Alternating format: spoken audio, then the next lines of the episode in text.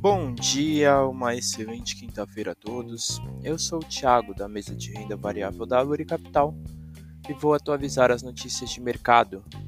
No mercado internacional, fechamento de ontem, o S&P 500 caiu 0,25%, DXY caiu 0,26% e os Treasuries com vencimento para dois anos tiveram queda de 0,47%. As bolsas internacionais fecharam em leve baixa, com uma possível frustração pelo presidente do Fed não deixar claro que os aumentos nos juros americanos terminaram. Indicadores internacionais para o dia de hoje: a decisão da taxa de juros da União Europeia sai às 9h15 da manhã e o PIB trimestral dos Estados Unidos às 9h30. No mercado doméstico, fechamento de ontem, o Ibovespa subiu 0,45%, o Dow Food caiu 0,26%, e o DI1F27 teve uma leve alta de 0,05%.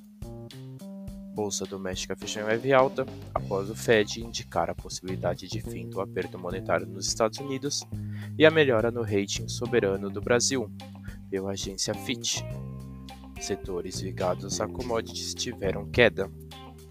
No radar doméstico, manter atenção com as decisões de juros na União Europeia e com os dados do PIB americano.